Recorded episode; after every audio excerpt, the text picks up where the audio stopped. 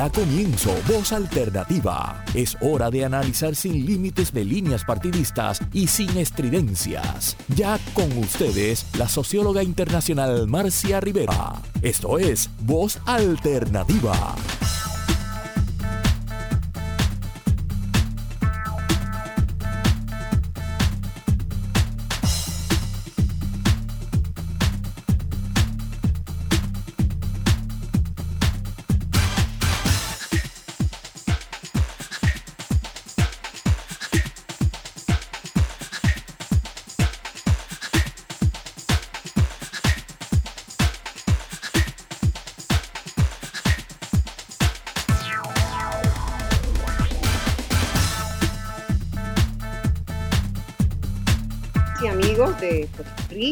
De Estados Unidos, donde tanta gente de la diáspora nos escucha. Estamos en una nueva edición de Voz Alternativa, hoy 14 de febrero de 2021. Estamos que en dos semanas Voz Alternativa cumple cuatro años de estar en el aire. Va a ser un momento muy importante, muchas decisiones con relación al programa que, estamos este, sopesando. Así que eh, nos ha sido un placer y realmente una emoción muy grande poder estar con ustedes durante todo este tiempo. Eh, en el día de hoy tenemos una especie de dupleta en términos temáticos, porque no podemos dar por desconocido que hoy es 14 de febrero del 2021 y que durante muchos siglos se ha venido celebrando esta fecha y yo quiero captar un poco del sentido histórico y del sentido que ha llevado a esta, a esta celebración eh, y, ver cómo ha evolucionado, ¿verdad?, en un día comercial. Así que he llamado al programa Las Mil Caras del Amor y la pesadilla de la vivienda para los pobres, que es el tema más sustantivo que vamos a tener entre once y media y doce y media.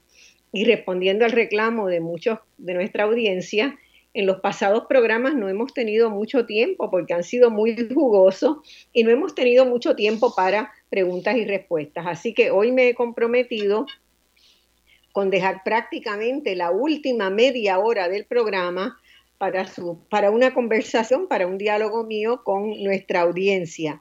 Así que sépanlo que hoy van a tener tiempo para hacer sus preguntas. Sé que en muchos programas se han quedado muchas cosas este, por contestar y la gente nos dice, ¿verdad? Bueno, nos quedamos este, y no pudieron atender nuestra llamada. Bueno, hoy esas preguntas que hicieron en las pasadas semanas las podremos atender. Bueno, vamos a empezar con este tema de hoy, ¿verdad? en la primera parte de esta embocadura eh, porque el tema central de hoy es la pesadilla de la vivienda para los pobres y eso lo tomaremos, como les dije, durante una hora entre once y media y doce y media, con dos expertos con quienes conversaremos sobre diversas situaciones en el campo de la vivienda que están afectando a miles de personas y de familias puertorriqueñas. Eh, la necesidad de vivienda segura y digna ha sido uno de, de los problemas constantes en Puerto Rico desde hace décadas y sigue sin solución, a pesar de haber recibido Puerto Rico, tras el huracán María, eh, cuantiosos recursos federales para ello. Pero primero yo quiero hablar de este día, de este día de hoy en que se dispararon las ventas de regalos en buena parte del mundo que celebra el Día de San Valentín. ¿Y qué es esto? ¿Es un embeleco? ¿A qué está referido esta, este día, esta historia? Pues yo quiero comentarles lo siguiente porque eh, resulta y acontece que hace muchos años, cuando yo era todavía una niña, me tocó investigar este tema. Hay muchas versiones de por qué se celebra este día de San Valentín, ¿verdad?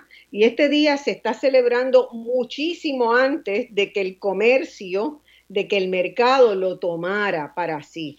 Yo recuerdo muy claramente, yo creo que estaba en cuarto, quinto grado, una de mis primeras investigaciones, entre comillas, y bueno, irremediablemente seguí investigadora para el resto de la vida. Estaba todavía ahí en la escuela primaria y me pidieron preparar un informe sobre esta celebración. Y yo levanté la mano y me ofrecí a hacer esa investigación. Nos dividíamos los estudiantes entre distintos temas periódicamente para hacer investigaciones e informes especiales. Eh, esa celebración nos hacía mucha ilusión en la infancia y especialmente en la preadolescencia y en la adolescencia. Entonces yo dije que yo quería estudiar porque obviamente yo venía de una familia muy politizada, donde la crítica al mercado siempre estaba presente en las discusiones en mi casa, pero yo quería saber por qué era que, eso estaba, que estaba pasando. Me parecía un día simpático, francamente, eso de mandarle notitas entre los niños y las niñas, ¿verdad? Era, hacía una cierta ilusión infantil. En mi casa había una enciclopedia británica uno de los esfuerzos que mis padres hicieron, grande e importante, para dotarme de un acceso a información, estaba la enciclopedia británica. Había dos grandes enciclopedias, la británica y la americana. En mi casa no éramos muy, muy amantes, ¿verdad?, de las visiones estadounidenses del mundo, así que compraron una enciclopedia británica. Y ese era como el Google de nuestros días, ¿verdad? Y buscábamos todo. Eh, yo sentía que todas las preguntas que ahora mi nieta me dice, googlealo, o en YouTube encuentras un tutorial y vas a saber cómo hacerlo, pues estaban ahí en esa enciclopedia británica y yo reconozco que todavía tengo muchas añoranzas de ese esfuerzo gigantesco que suponía eh, compilar todo lo que era el conocimiento en ese momento y tomarlo y montarlo en muchos volúmenes, eran como 30 volúmenes de esas enciclopedias. Eh, ahí eh, leí todo lo que decía para prepararme para el trabajo, encontré muchas pistas, pero me enfrenté a un problema muy grande y es que había varias versiones, todas relacionadas con algún Valentín, alguna persona de nombre Valentín de Roma. Pero ¿cómo decidir cuál era la correcta? ¿Verdad? Uno a los nueve años que yo tendría, eh, tuve ahí como mi primer ejercicio formal de confrontar diversas hipótesis, diversas explicaciones o intentos de explicación de cómo eran las cosas. Y había tres sobre esa. La maestra me dijo que tenía que buscar otra fuente para yo decidir, que ella no me iba a decir cuál era la correcta o no, que yo buscara. Y yo busqué, eh, no había mucha, pero en la, en la biblioteca de la escuela estaba la enciclopedia americana y la consulté también. Y encontré también algunas referencias ahí en la biblioteca en textos de historia universal. Y recuerdo perfectamente, ¿verdad?, cómo en ese momento me preguntaba, y yo le pregunté a mi papá por la noche, cómo era que los historiadores y las historiadoras decidían qué era lo que ponían en los libros y qué no ponían. Y, cuento esto porque investigando sobre San Valentín, me enfrenté a una de las preguntas cruciales que me ha seguido toda la vida, ¿verdad? Cómo uno ejerce el juicio crítico, cómo uno confronta información, cómo uno une cabos, cómo vamos haciéndonos una idea de qué explicaciones tienen un asidero eh, en la racionalidad, en la verdad, cómo están apoyadas. Es un problema grande, fundamental, ¿verdad? En el que muchas veces después me he tenido que enfrentar. Pero en ese momento, este, ¿verdad? Eh, yo recuerdo que yo no conocía en ese momento personalmente a ningún historiador de oficio, ¿verdad? Después he conocido a muchos, he trabajado con muchas personas que están haciendo historia, alguna gente que respeto y que valoro y que quiero mucho. Eh, y como uno de los colaboradores de este programa, que es este José Enrique Murati, ¿verdad? Doctor en, en historia. Y hemos conversado de estas cosas en algunos momentos. Pero eh, yo recuerdo que desde niña yo dije, wow, eso debe ser como una profesión bien importante, porque decidir lo que va en los libros, que para mí eran como ¿verdad? Lo más importante que, había, eh, qué versión se da en los libros, eh, eh, no es cosa fácil. Bueno, la versión que yo elegí, informar, que me convencí que era la, correcta o la más cercana a lo que se podía saber, era que este tal Valentín, un joven, era, era un, joven muy eh, solidario, una persona de mucha iniciativa, se había hecho sacerdote católico, ¿verdad? Una religión que comenzaba a instalarse en la Roma antigua. Estamos hablando del momento del Imperio Romano, cuyo imperio rechazaba con fuerza que los católicos entraran porque percibían que la Iglesia Católica y la ofensiva que traía la Iglesia Católica eh, iba, eh, le iba a disputar el poder y el control sobre la población. Fíjense que eh, estamos hablando este, de la era de las cruzadas, ¿verdad? Donde, donde los católicos salieron, ¿verdad? En una ofensiva muy grande a, la conquista del, del, mundo y establecer la religión católica como la religión de la mayor cantidad de los países donde pudieran hacerlo. Las autoridades romanas habían prohibido contraer matrimonio a los jóvenes que debían hacer la milicia, que debían ir a defender el, Estado, el imperio romano, porque consideraban que los solteros iban a ser mejores soldados porque no tenían ataduras familiares. Entonces, eh, eso es lo que genera la chispa en este sacerdote joven, Valentín, todavía principiante de sacerdote, eh, que se dedicó entonces a casar a las parejas jóvenes en secreto según el rito católico. Y cuando fue descubierto, Valentín fue, Valentino, como se le llamaba entonces, fue sometido a martirio y finalmente fue decapitado. Esa historia es una historia de amor truculento, ¿verdad? Si la hay. De ahí en adelante y por siglos se conmemoró el 14 de febrero como el Día del Amor, que fue el día que lo mataron a Valentino, el Día del Amor, el Día de San Valentín, que fue canonizado por la Iglesia Católica, habiendo dado su vida por salvar el amor entre jóvenes que se manifestaban y que estaba prohibido que se casaran. Es un acto de desafío, el amor como acto de desafío al poder y la autoridad del imperio romano. Y a mí les confieso que la historia este, me gustó y ocasionalmente, ¿verdad?, he seguido un poco su evolución. Lo próximo que quiero comentarle es que desde la Divina Comedia de Dante y pasando por el laureado poeta este, inglés William Shakespeare, uno fueron eh, Shakespeare fue uno de los primeros en celebrar el amor romántico en sus versos. Este, muchos escritores también ayudaron a sentar las bases de un movimiento que no era un movimiento social articulado, no era que salían a las calles a defender el amor romántico, pero cada cual desde su, la, con su lapicera, con su pluma, con su pluma que en esos momentos era literalmente una pluma de escribir, eh, celebraban el amor romántico de diversas maneras, tomaban historias cotidianas de lo que sucedía entre personas que querían manifestarse el amor romántico y que eran prohibidas o que había cosas que los separaban.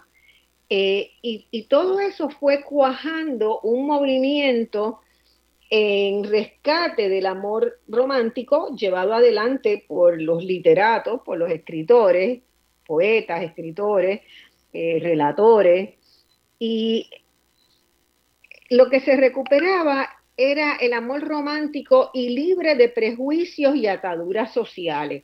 Porque recordemos que en esa época, como bien decía Shakespeare en Romeo y Julieta, donde se hace una crítica social muy fuerte, que era encarnada en esa historia, que una tragedia eh, de personas que se amaban, pero que tenían apellidos que se odiaban y que había una larga historia de conflicto entre esas familias. Historias que nosotros hemos visto en Puerto Rico, eh, no solamente entre apellidos, ¿verdad? Que hay apellidos que, que, te, que, la gente siente que te mejoran y hay apellidos que te retrotraen eh, socialmente, entre comillas, ¿verdad? Eh, hay, disputas también, ha habido muchas disputas eh, entre personas que están, cuyas familias adhieren a un partido político o a otro y que se encuentran y que no pueden reconciliarse y esos matrimonios, ¿verdad? O, esos amores han sufrido los embates de las contraindicaciones de las familias para que no sigan. Eh, tenemos también trabajos literarios de Jane Austen, que recuerdo buenísimo, de Flaubert, de Tolstoy, los de Proust.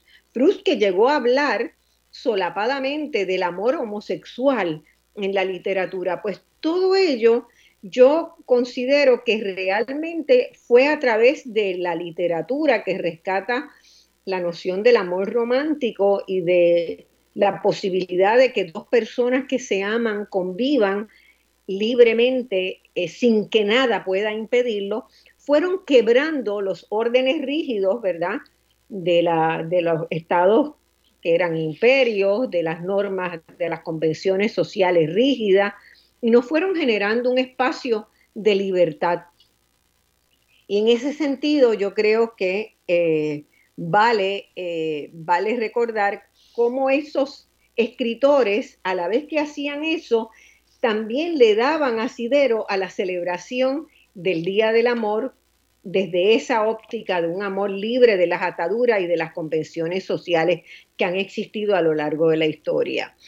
Eh, en el siglo XIX ya los países anglosajones, especialmente Inglaterra y los países escandinavos, comenzaron una tradición de intercambiarse tarjetitas y notas ¿verdad? Escritas a mano con mensajes amorosos en el día del 14 de febrero, el día de los enamorados, que es lo que es el inicio del día de San Valentín.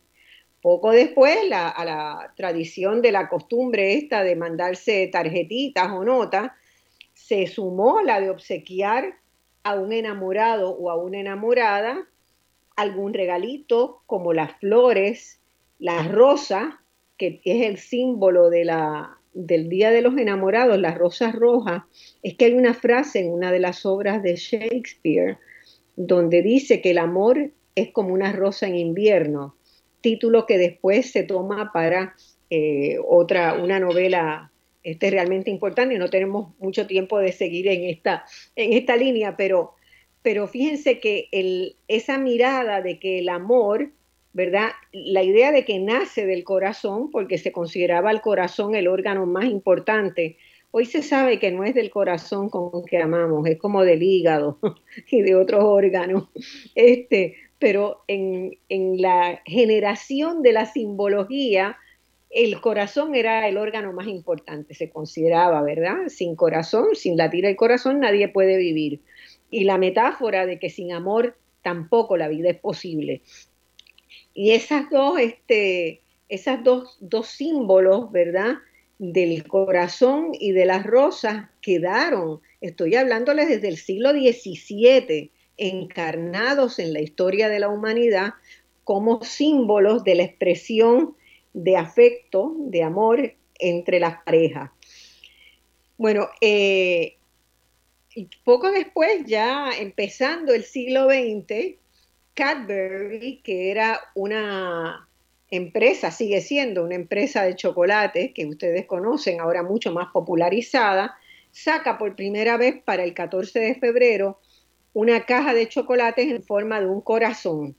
Y los chocolates se convierten, por esta medida de una empresa de mercado, en algo realmente este, ya que se afirmó con raíces en las en las prácticas había que conseguir una caja de chocolates de Cadbury si usted quería hacerle un regalo a su amante, a su, amada o a su amado. Así que la rosa, el corazón, los chocolates se van a ir convirtiendo, ¿verdad?, en todos estos elementos del intercambio eh, amoroso el 14 de febrero, pero todavía estamos hablando de los enamorados, de personas que están enamoradas entre sí. Inmediatamente después de esa ofensiva de los ingleses que empiezan a sacar ya estos símbolos, a imprimirlos, a anunciar el día del el día este, de los enamorados, los Estados Unidos entraron en la guerra comercial del día de San Valentín. y entraron con dos grandes casas comerciales, American Greetings y Hallmark. Fueron grandes casas de comercio y de publicidad que concibieron la estrategia de que este podría ser una muy buena fecha para eh, inducir la compra de eh, elementos que ellos mismos hacían, ¿verdad? Hallmark puso a la venta sus primeras tarjetas de Valentín en el 1913 eh, y añadieron esos símbolos que ya venían, ¿verdad? Trabajaron con el corazón rojo, las flechas que lo atravesaban en dos direcciones, me quiere, o las flechas que iban en una sola dirección diciéndote te quiero. Eh, añadieron la imagen de Cupido. La imagen de Cupido viene desde, desde la Divina Comedia de Dante, o sea, estamos hablando de siglos atrás, pero ya había estado eh, y en alguna de las en alguna de las obras de Homero también la figura de Cupido es una figura que está, está presente, está presente ahí. Se añade también la, eh, se genera también una industria de papelería de tarjetas de, de tarjetas de, del 14 de, de, febrero con mensajes de amor y tras dos, más o menos dos décadas en esa línea, se idearon expandir la noción del amor, porque la noción del amor es mucho más grande que la de los enamorados. Existen otros amores, ¿verdad? Entonces hay mil caras de los amores y muy eficazmente estas empresas y la competencia mundial de mercado que se iba generando por quien dominaba ese territorio, lograron convertir el 14 de febrero en una fecha para aumentar sus ventas. Entonces ya, ya se fueron del el Día de los Enamorados, se cambia al Día del Amor, luego el Día del Amor y la Amistad, el Día del Cariño en, países de eh, hispanoparlantes se interpreta como el Día del Cariño, que es todavía más amplio. Todo eso buscando qué? Buscando aumentar las ventas. La Iglesia Católica en el año 69, seguramente porque este, la comercialización que había alrededor de un santo, habían canonizado a Valentín, ¿verdad? Y sabiendo que siempre hubo dudas sobre esa canonización, decidió eliminar la festividad de San Valentín del calendario formal eclesiástico y estaba allí desde el siglo XVII. Pero ello no detuvo ni menguó para nada la celebración, por el contrario, el mercado capitalista ya la había tomado eh, y la expandía a pasos gigantes a públicos cada vez más amplios. Así que esa, este, justamente diciendo, ¿verdad? Luciendo y tenían toda la razón de que el amor no es solo de parejas que desean compartir sus vidas, sino que ha sido el motor de la historia de la humanidad. Por ello, la publicidad siguió hablando en estas maneras mucho más genéricas, pero añadiéndole también ya no el 14 de febrero, sino la semana del amor o el mes del amor. Ya vamos por el mes del amor, ¿verdad? Y entonces San Valentín cubre todo el mes de manera que haya la posibilidad de expandir las ventas. Y no solamente las ventas otra vez entre los enamorados, sino que hoy vemos que este, se ha expandido para que las niñas les regalen a sus madres, que les regalen a sus amiguitas. O sea, ya el volumen de negocios que generan las ventas de San Valentín han convertido a San Valentín en una gran industria, ¿verdad? Del mercadeo de productos que evocan un sentimiento humano eh, como es el amor, como es la amistad, como es el cariño, que efectivamente ha sido el sostén de la izquierda, de la historia. Las mil caras del amor, ¿verdad? Entonces, esta, eh, este, en este momento, ese reconocimiento de que el amor va mucho más allá que el amor de los enamorados, retroalimenta esa industria ¿verdad? Y, esa industria incide porque cada vez reconozcamos más eh, la importancia del amor en todas sus dimensiones, del amor filial, de los amores patrios. Cuando yo pienso en amores patrios, nosotros tenemos personas extraordinarias en Puerto Rico, ¿verdad? Que han han dado, han estado dispuestos a dar la vida, como fueron los nacionalistas que invadieron el Congreso y la Casa Blair, como Oscar López, como Quique Ayoroa, como Tony Croato, que nos muestra que la patria puede ser donde uno echa raíces y no necesariamente donde uno nació, como Silverio. Entonces hay claramente una, un, un tipo de amor que emana hacia la patria, hacia lo que uno considera imprescindible que lleva a las personas, a muchas personas, que nos mueve a hacer cosas por el país sin recompensa, sin dinero, sin paga, sino que por amor, por amor al país, por amor a la tierra, por amor al continente donde estamos. Eh, hay amores cotidianos, ¿verdad? Los amores cotidianos de la amistad, de la solidaridad, del sentido de vecindad, que en algunos países es muy fuerte, eso de considerarte parte de un todo porque eres vecino de, porque estás en una vecindad. Eh, los amores y la pasión por los deportes. Díganme, yo que estoy ahora, estoy haciendo este programa desde Uruguay, ¿verdad? Lo que es la pasión por el fútbol en este país, lo que es la pasión por la pelota, por el béisbol y por el, eh, y por el básquet en Puerto Rico. Así que la pasión eh, por los deportes es una forma de amor muy clara. Eh, los amores filantrópicos. Hay gente que ha hecho cosas extraordinarias en filantropía a nivel nacional y a nivel mundial porque sienten un, un compromiso, un deber y un amor por las cosas que la hacen. Pero también hay amores posesivos y trágicos. Hay amores que terminan que terminan en feminicidios y tenemos problemas bien grandes con eso. Hay amores censurados, los amores, hay la, homofobia lleva a que muchos amores este, entre parejas homosexuales sean censuradas, censuradas a veces este, ninguneadas o no reconocidas y otras veces realmente censuradas. Pero todo ello, todas estas mil caras del amor ha llevado, ¿verdad?, a que haya que se haya fortalecido este, una visión cada vez más libre, cada vez más eh, donde la voluntad individual de las personas puede tener un papel más importante que los corsets que las guías o que los, las ataduras, los atavismos sociales habían impuesto en otras ocasiones. Así que hoy amar es una posibilidad este, que, emana de la libertad y de la búsqueda de la libertad. Nos preguntamos, y, mucha gente, yo misma me preguntaba, ¿verdad? Si en otros países se celebra el Día de San Valentín tan fuerte como, como lo celebramos en Puerto Rico. Eh, y, yo estuve haciendo una pequeña búsqueda, ¿verdad? Y me encuentro, y aparte de las cosas que, he vivido, eh, que he vivido personalmente, por ejemplo, en Filipinas y lo, lo viví con, mi esposo en el Perú. Eh, simple intercambio de regalos no es suficiente. El 14 de febrero se ha convertido en una fecha aspiracional donde las parejas desean, buscan la forma que, que, sea para casarse el 14 de febrero. Es como si un casamiento el 14 de febrero les diera más solidez o les diera más ilusión, más esperanza.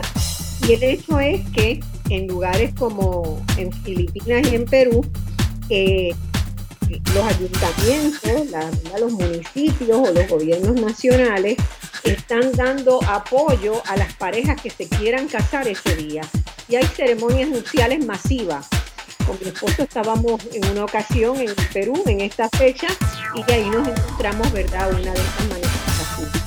En prácticamente en todos los países de, del mundo eh, se está celebrando el Día de San Valentín. En la India hay una tradición de celebrar la semana en una progresión de actividades.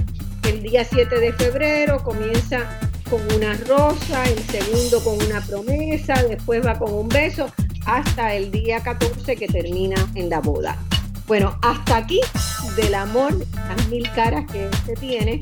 Vamos a una pausa y volvemos en serio con el tema de la vivienda y lo que está pasando en los residenciales públicos. Bueno amigos, volvemos a Voz Alternativa.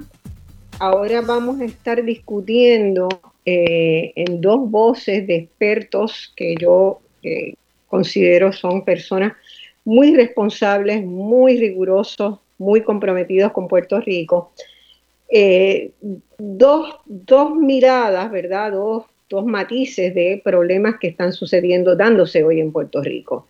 La licenciada Ariadna Godró, que nos acompaña hoy, es abogada, reconocida por el Colegio de Abogados y Abogadas por su dedicación al apoyo legal en las comunidades de Puerto Rico. Es directora ejecutiva de Ayuda Legal Puerto Rico, una organización sin fines de lucro que ofrece educación y apoyo legal a personas y comunidades de escasos recursos. ¿Verdad? Eh, se han dedicado sobre todo al tema de la vivienda eh, y tienen iniciativas que buscan eh, atajar, prever, prevenir tanto desahucios como ejecuciones de hipotecas, que es un problema muy serio, particularmente en la última década, cuando Puerto Rico lleva, ustedes saben, ya más de una década en un estado de contracción económica y de depresión económica en los últimos años. Eh, en, ese, en ese periodo, pues la gente que tiene que pagar una hipoteca, y que ha perdido sus trabajos, producto de las políticas neoliberales que se han estado estableciendo en Puerto Rico, pues se han multiplicado los casos eh, de una manera eh, realmente preocupante, porque ya la construcción de vivienda social en Puerto Rico se había venido achicando durante muchos años y ambos procesos confluyen para hacer que las familias empobrecidas, ¿verdad?, que son víctimas de un sistema que no reconoce eh, sus derechos y, su, la necesidad de que puedan tener un lugar, una vivienda segura y digna, pues han estado enfrentando múltiples problemas a los que se sumaron la destrucción de muchas viviendas, una tercera parte de las viviendas de Puerto Rico con el huracán María y luego con los terremotos. Así que el, tema de la vivienda es un tema urgente en Puerto Rico, pero que apenas traslucen los medios de comunicación porque solamente quien lo vive es quien lo sufre. El resto de la gente eh, se queda satisfecha con, con lo que tiene y no mira para el lado. Y una de las instituciones que está eh, haciendo un esfuerzo extraordinario por combatir esta situación es Ayuda Legal de Puerto Rico. Ariana, bienvenida nuevamente a este programa, que quiero que sea que lo tomes como tuyo cuando lo necesites para lo que necesites. Eh, agradecida, por el espacio, Marcia, y agradecida siempre por el trabajo que están haciendo desde Voz Alternativa para darle espacio y amplificar también este tipo de, reclamos y también eh, contextualizar eh, el país en el, en el que estamos, en el que vivimos y en el que tanta gente trata de sobrevivir. Bueno, fíjense que si esa era la situación, ¿verdad? Que venimos acarreando durante por lo menos dos décadas en Puerto Rico, cada vez peor en el tema de la vivienda. Imagínense por un momento los que nos están escuchando lo que pasa entre las familias que viven en una vivienda precaria, hacinada, con este, pocos servicios sanitarios, con servicios de salud básicos, ¿verdad? Eh, con la pandemia el problema durante la pandemia se recrudeció y podríamos decir, y así lo afirma en su trabajo Ayuda Legal de Puerto Rico, eh, que la vivienda, eh, la seguridad en la vivienda ha sido siempre un problema, pero en este momento es un asunto, es un tema de salud pública, ¿verdad? Es un tema serio de salud pública. ¿Por qué? Porque las posibilidades de multiplicarse exponencialmente el, virus, el SARS, este, y de generar exponencialmente la enfermedad de COVID-19, se constata que mientras más hacinamiento y peores condiciones de salubridad hay, pues eh, más grandes van a ser los centros de los focos de reproducción del, del COVID. Así que es un problema serio y desde el 4 de septiembre del 2020 es decir, ya hace cinco meses, los Centros para el Control de Enfermedades ordenaron la moratoria o la prohibición temporera de todo desahucio por falta de pago en los cánones de arrendamiento en la vivienda pública. Esa fue una determinación a nivel de todos los Estados Unidos. ¿Y qué ha pasado? Esa orden está en vigor hasta el 31 de marzo, debe estar en vigor, ¿verdad? Ellos pensaron que en seis meses de moratoria. ¿Qué ha pasado, Ariadna? ¿Qué fue lo que ustedes encontraron justamente esta semana? Dieron la voz de alerta. Mira, eh, eh, Marcia, yendo, y, bien como tú señalas, el reconocimiento de que la vivienda eh, es un tema de salud pública se ha hecho a nivel global, a nivel de, de distintos países eh, que han comprendido que si la gente está en la calle, si la gente, bien como tú dices, está sin nada, si no hay garantía de refugio seguro, la pandemia se propagará. Eh, y esto no solamente sucede en la pandemia, esto también sucede cuando cualquier desastre impacta un espacio y nosotras en Ayuda Legal Puerto Rico, las abogadas que somos parte de esta organización, Vimos amenazas de desahucios literalmente a dos semanas del huracán María. Eh, en los terremotos siempre hablamos, ¿verdad?, de la gente que eh, sufrió daños eh, en el sur y a los dos, tres días estaban recibiendo un emplazamiento por una demanda de ejecución de hipoteca. Y pues ahora en la pandemia, porque los desastres vienen atados de dos cosas. Está la gente que pierde la casa cuando viene el desastre. Se te cayó la casa, se te fue el techo, pero viene la, gente que pierde la casa por ese desastre económico que precede usualmente un un evento catastrófico, como por ejemplo nos ha dejado bien clarito eh, el COVID. Eh, nosotras eh, nos unimos a ese reclamo, cada vez que viene un desastre, nosotras enviamos las mismas cartas a quien sea que esté en el gobierno diciendo hay que frenar los desalojos.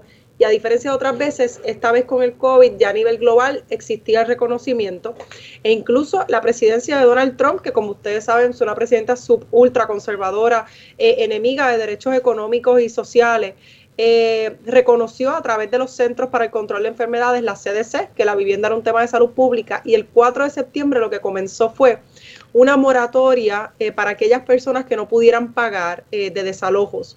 Una moratoria que aplica a cualquier persona que alquile, tú alquiles rentas privadas o tú alquiles vivienda pública, sin hacer esa distinción. ¿verdad? Que muchas veces en Puerto Rico, y ahorita quizás tenemos espacio para hablarlo, pero en Puerto Rico esa distinción es una distinción que se hace eh, eh, eh, y que a veces juega en contra del derecho a la vivienda, particularmente porque lo que hace es que eh, el Departamento de la Vivienda, por ejemplo, se ha dedicado históricamente a atender a través de la Administración de Vivienda Pública, pero también como el propio departamento, solamente el tema de vivienda pública y rara vez entran estos temas de la crisis hipotecaria, de la crisis de alquileres. Y por eso es que llamamos, ¿verdad?, esa protección de alquileres tanto de vivienda pública como, como de rentas privadas, sabiendo que son este, programas distintos, etcétera. Pero desde el 4 de septiembre hasta primero el 31 de diciembre y se fue extendiendo y ahora hasta el 31 de marzo, lo que hay es una moratoria de desalojos por falta de pago. Así que si hay alguien escuchándonos ahora mismo y usted no puede pagar su alquiler porque usted eh, perdió ingresos o porque usted está en una necesidad económica, eh, usted tiene derecho a pedir esa moratoria de alquiler. Eh, y como dije, aplica eh, en todas partes. Pero además, en el caso de vivienda pública, la Administración de Vivienda Pública de Puerto Rico ya había hablado de una moratoria de desalojo, es decir, que la gente no iba a tener que solicitarla, sino una moratoria a residentes de vivienda pública. ¿Qué sucede? Nos dimos cuenta a través de un caso, eh, una solicitud de apoyo, de acompañamiento legal que llega esta semana a las oficinas de ayuda legal Puerto Rico, que el Departamento de la Vivienda, a través de la Administración de Vivienda Pública, quien a su vez lo hace a través de los agentes privatizadores de los residenciales públicos, está presentando en estos momentos eh, eh, demandas de desahucio. Marcia, y son desahucios por 160 dólares son desahucios por 200 pesos, eh, son desahucios quizás de los más 2 mil dólares, 1.200 dólares, de personas que durante la pandemia han perdido la capacidad de pagar. Algunas de estas demandas se han presentado dentro del tiempo donde la administradora habían dicho, de hecho muchas de ellas, cuando había dicho que nos iban a estar viendo los desahucios, eh, pero y, y se siguen presentando. La cosa es primero que el Departamento de la Vivienda eh, debería notificarle a los residentes que existe la moratoria de la CDC para que la puedan solicitar, pero también pensar nosotros como país si el país que queremos es un país donde a los residentes de vivienda pública, donde a cualquier persona que no puede pagar su hipoteca, donde cualquier persona que no puede pagar la renta va a estar enfrentando una acción, un, posible desalojo en un momento tan crítico como un desastre. Es, una pregunta de política pública también, ¿verdad?, que nos hacemos las compañeras de Ayuda Legal Puerto Rico. Una, una pregunta, este, Ariana. Eh, ¿Las demandas las están radicando las empresas que dirigen los residenciales, yo creo que sería importante que la gente entendiera, ¿verdad? Porque probablemente quien no vive en un residencial público no sabe cómo se administra el residencial público. No se enteró de que aquí hubo un periodo en los años de Pedro Rosselló como gobernador que se pasó la administración de los residenciales públicos, dejó de hacerla el gobierno y se entregó, ¿verdad? Se pasó a, a manos privadas, de empresas privadas, que ni siquiera es una misma empresa para todos los residenciales, hay muchas empresas administrando. Y eso eso cambia mucho la naturaleza de la, de la relación, ¿verdad? Entonces, no sé si en la relación de la administración con el gobierno, si en ese contrato eh, haya alguna cláusula que determine que ellos tienen que asegurarse que la gente pague, ¿verdad? Y que por lo tanto ellos lo están interpretando como que podría el gobierno venir en contra de ellos o quitarles el contrato. No sé si ustedes han podido mirar eh, si hay alguna, o sea, si son ellos, la primera pregunta es, quién está radicando las demandas. Esa que ustedes vieron de Monteatillo, de, De hecho, y esto es conocimiento público, cualquier persona que ahora mismo, ¿verdad?, se esté preguntando si de verdad estas demandas se están presentando, si esto es cosa de ayuda legal Puerto Rico, esas abogadas de derechos humanos. Eh, si, si usted busca ahora mismo en la rama judicial y usted busca en consulta de casos, que es una herramienta gratuita, eh, una herramienta accesible y es de información pública, los nombres de algunas de estas compañías, en particular estoy hablando de la compañía AM Contract, que tiene uno de los contratos, si no el contrato más grande de, residencias de vivienda pública. Ellas presentan las demandas por, eh, eh, como la administración de vivienda pública a través de esta persona, ¿verdad?, que lo representa, esta entidad. Es bien importante tener varias cosas. Ahora mismo, Marcia, se supone que los tribunales a nivel federal, el Tribunal para, de, Federal en Puerto Rico, ya ha dicho que aunque la gente no haya solicitado la moratoria, es decir, en general, aquí no se van a estar viendo lanzamientos ni de hipotecas ni de desahucio en el Tribunal Federal. En el tribunal local, el tribunal local no ha emitido una orden, lo que existe es una instrucción del plan de reapertura que indica que no se va a estar viendo el lanzamiento, pero que sí se pueden ver las pistas iniciales de desahucio. Eh, la situación que trae eso, como hemos traído en anterioridad, es que, por ejemplo, lo que están viendo estas personas son esas vistas iniciales, pero que se, si a ti te, te, anuncian que hay una demanda de desahucio notificada en tu contra, el nivel de ansiedad que eso provoca en la gente, es que la gente termina haciendo cualquier cosa, entrando en cualquier tipo de negociación, entregando su cheque del seguro social si tiene que hacerlo, aunque se quede sin comer por el miedo de ir a un tribunal. Y eso nosotras lo hemos visto en todas partes. La gente que nos llama, por ejemplo, en temas de ejecuciones de hipoteca, nos llama ya habiendo dejado de pagar sus medicamentos, la, su carro, todo, porque a nosotras nos criaron como país que lo último que tú dejas de pagar es la vivienda. Y eso mismo pasa en vivienda pública, pasan todos los tipos de vivienda. Así que la gente entra en estas negociaciones donde está dispuesta a pasar hambre con tal de que no te saquen de vivienda, porque después de vivienda pública no hay otra alternativa de vivienda. Y eso es bien importante que la gente lo tenga, ¿verdad? En, la calle. es la calle. Es la calle. Estás en la calle. No tienes ninguna otra posibilidad.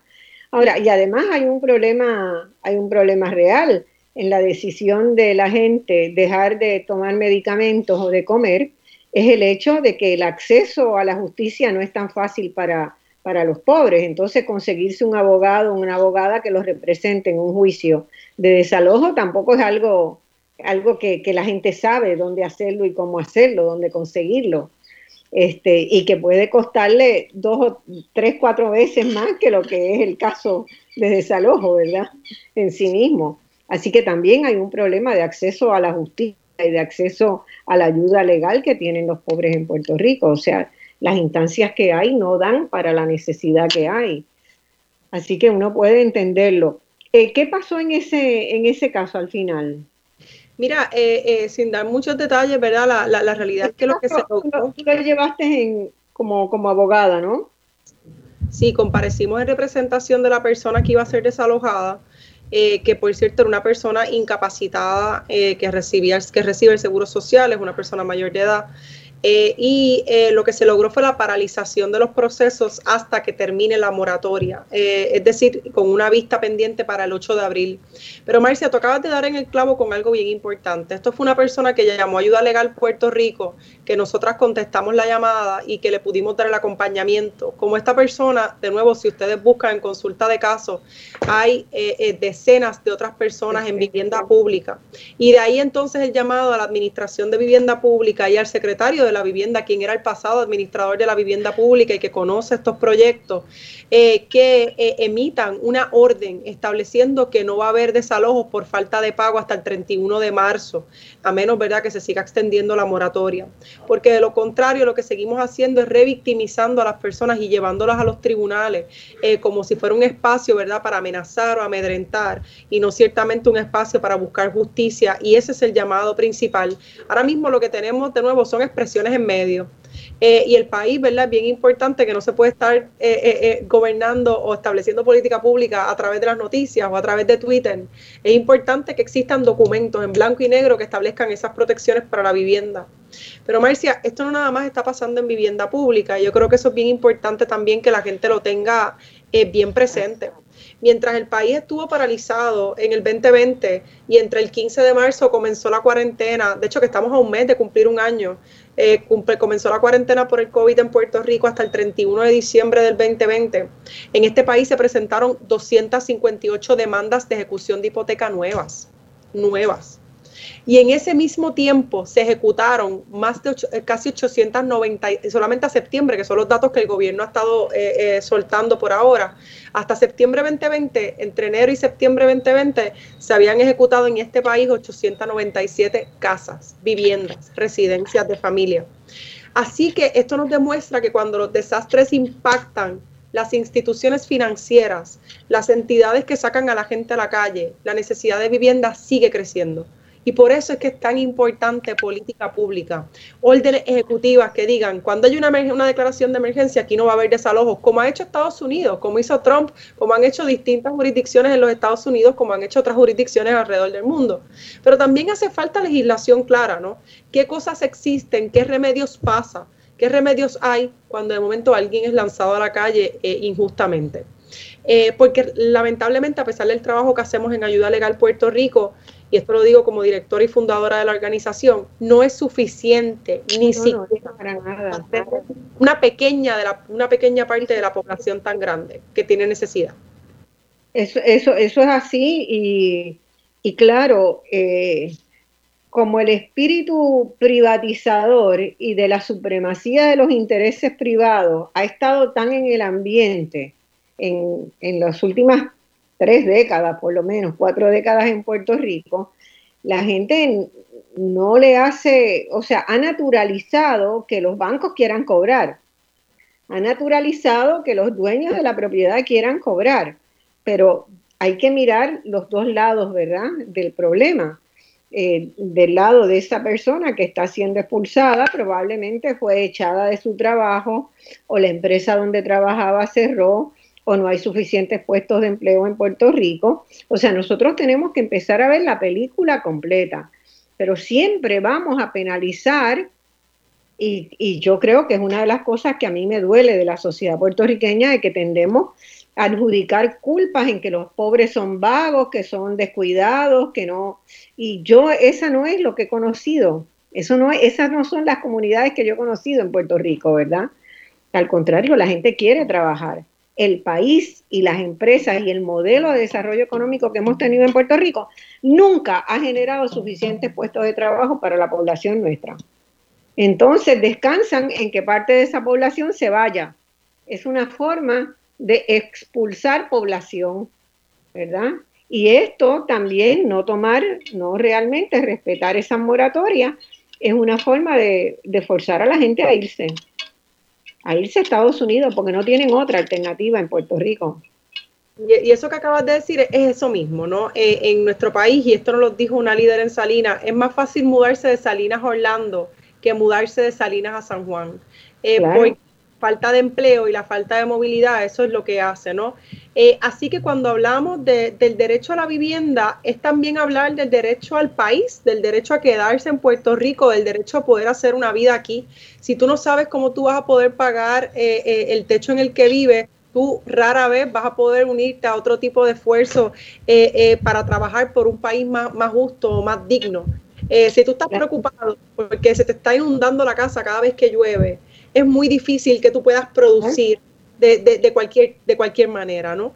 Eh, y me parece que eso, eso tiene que estar bien presente. Este, y yo, yo, ¿verdad? A veces pienso, yo no soy, no adhiero a las teorías conspirativas, eh, las he repudiado toda la vida, pero a veces llego, llega a una conclusión donde uno dice, bueno, es que es más fácil para quien está en el gobierno, para los gobiernos que hemos tenido, dejar que la gente se resuelva individualmente y como en última instancia tienen la solución de montarse, de juntar unos pesitos y montarse en un avión y este, irse a los Estados Unidos donde podrían encontrar incluso en una situación de dependencia de ayudas federales una, una vida de más calidad que la que van a tener en Puerto Rico. Claro, claro. Y, y, es, y es este ¿verdad? Falta de, capacidad, de imaginación, de trabajo duro por parte de quienes ostentan el poder y lamentablemente, pues, si la gente sigue votando por los mismos, pues eso es lo que vamos a tener. Este, después no nos quejemos. Eh, tú, tú, una pregunta que tengo.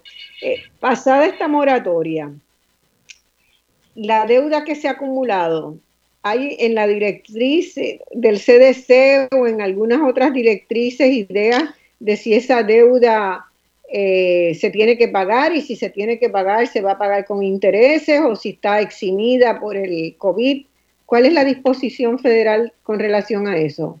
Gracias, gracias por la pregunta. La realidad es que eso, y es una, un área de riesgo, ahora mismo, por ejemplo, esta moratoria no hace que tú dejes de pagar la renta. Tú sigues debiendo la renta, tú sigues debiendo los pagos, a verdad, a menos que se diga otra cosa.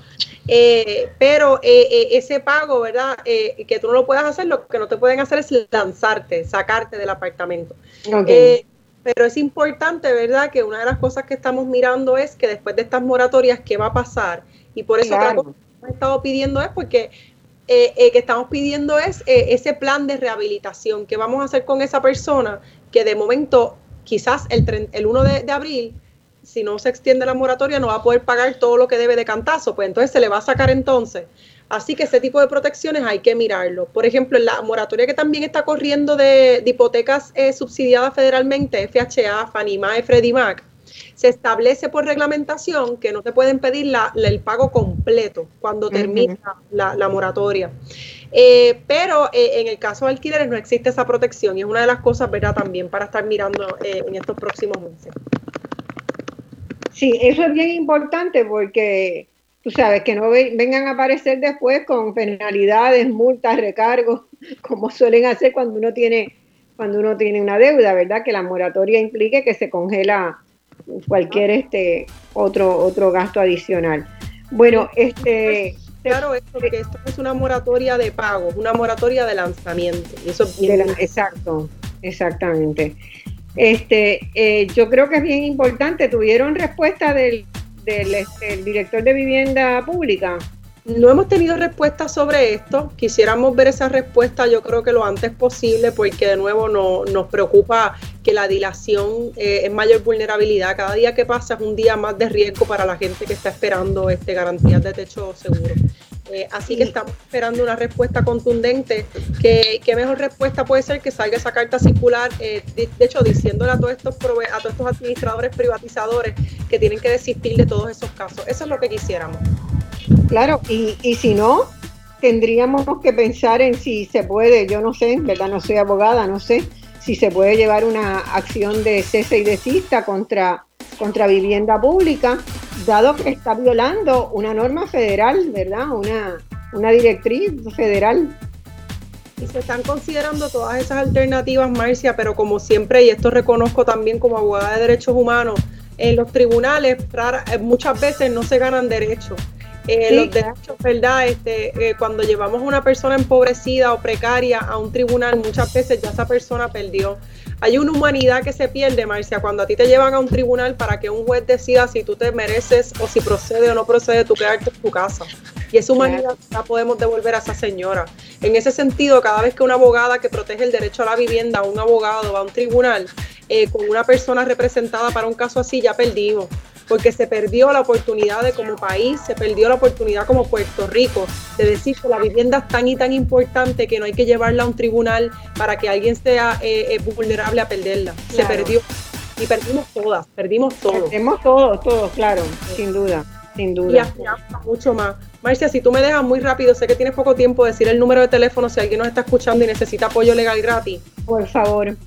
787-957-3106. 787-957-3106. Ayuda Legal Puerto Rico. Nosotras no recibimos ni nunca solicitamos ningún dinero del gobierno, no somos el gobierno ni local, federal, ni de ningún otro lugar, sino que estamos aquí con el compromiso eh, en la justicia social y en que ninguna persona debe quedarse sin vivienda.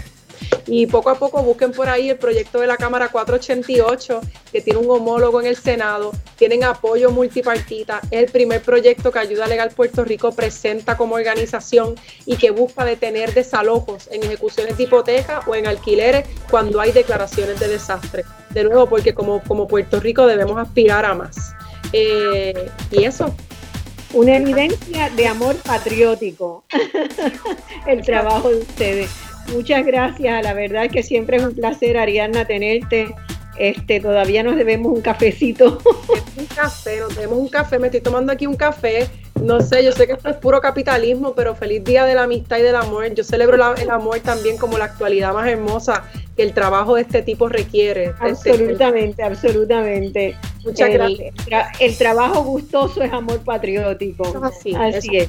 Bueno, muchas gracias. Este, hacemos una pausa y volvemos en unos minutos con voz alternativa. Hoy discutiendo la situación de vivienda, la trágica situación de vivienda en Puerto Rico. Gracias, Ariana.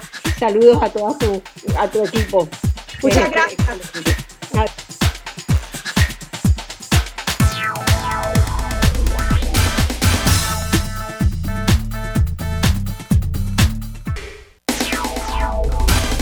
Ya estamos de regreso al análisis de los temas que te interesan. Escuchas Voz Alternativa por Radio Isla 1320. Mis amigos, vamos a la parte final de este programa, en la parte de la segunda hora de este programa, todavía nos quedan dos segmentos. Este, tenemos con nosotros en esta, en esta segunda mitad, vamos a iniciar con el doctor Raúl Santiago Bartolomei, una persona que estuvo con nosotros ya en un programa de voz alternativa y que nos encantó discutir con él a partir de un texto, de un trabajo que había escrito sobre un texto corto, muy sucinto, muy integrador de los problemas de la, de la planificación, de la administración territorial de Puerto Rico y de la vivienda. Eh, creo que está con nosotros en, por teléfono. ¿Está Raúl ya? Sí, hola Marcia, saludos. Hola, ¿qué tal? Eh, sí, te voy a pedir que hables un poquito más fuerte porque está un poco bajo el volumen. Este Raúl es planificador, eh, tiene un doctorado en planificación, ha sido profesor o sigue siendo profesor también en la Escuela de Planificación de Río Piedra y también es investigador en el Centro de Nueva Economía de Puerto Rico. Eh, Raúl, un placer en estar, con, en estar contigo. Recuerdo que en la participación anterior que tuviste, estuvimos viendo la magnitud, ¿verdad?, de los daños que ha tenido Puerto Rico en materia física eh, y sobre todo en materia de vivienda, en particular en materia de vivienda, estuvimos mirando y cómo el, el proceso de la reconstrucción post-desastre del huracán Irma al que se sucedió luego, al que se añadió luego los terremotos y ahora este, la situación de la pandemia que ha hecho todavía más crítico y más difícil el trabajar en eso, habían realmente retrasado dramáticamente el proceso de reconstrucción y lo habían eh, enmadejado, si se puede utilizar eso como un verbo, habían construido una compleja madeja burocrática en el que intervienen muchas entidades gubernamentales y actores, entidades de Puerto Rico y de los Estados Unidos, con una cantidad de directrices, de reglamentos que se deben cumplir y en nuestro caso, ¿verdad? Por el hecho de eh, las observaciones de procesos de corrupción y de mal manejo de fondos federales, algunos requisitos adicionales que se habían impuesto. Eh, el asunto es que pasa el tiempo y todavía no sé si tú estás esperanzado en que en este momento, con el cambio de gobierno en los Estados Unidos, podamos lograr un nuevo entendimiento. Yo personalmente quedé un poco preocupada después de la reunión la semana pasada del concilio de reconstrucción, porque vi que el propio concilio como que prácticamente decía que estaban frente a una tarea imposible, pero que eran optimistas. Pero todas las cosas que decían no tener, a mí me quitaban el optimismo. Lo sentí, lo viví como una contradicción. No sé cómo el seguimiento que están haciendo ustedes desde el CNE, ¿qué les indica? Sí, bueno, primero que todo, Marcia, muchas gracias por la invitación y por tenerme una vez más de regreso. Eh, sí, yo, yo creo que nosotros, bueno, nosotros desde el centro estamos mirando esto bastante de cerca, a ver cómo va a ir progresando, ¿verdad? Y ciertamente todavía va a, a paso de caracol, o sumamente lento. Hay varias razones para eso, ¿no? Eh, como planteaba nuestro director de investigación, el doctor Dipak Lambaneve, en su escrito publicado en la, en la revista digital 5 millas, hay, hay dos fuerzas aquí que están encontradas, ¿verdad? Desde el principio de la reconstrucción. Por un lado, hay un proceso de reconstrucción que requiere que el Estado aumente su capacidad institucional. Y a la misma vez hay un proceso de austeridad que lleva más de una década implementándose, que va en la dirección exactamente opuesta, le quita capacidad institucional al Estado. Y lo que hemos estado observando es que eh, el proceso de reconstrucción un poco ha sido un poco de improvisación, pero también un proceso de barajar recursos entre distintas agencias para tratar de, de cumplir con las expectativas.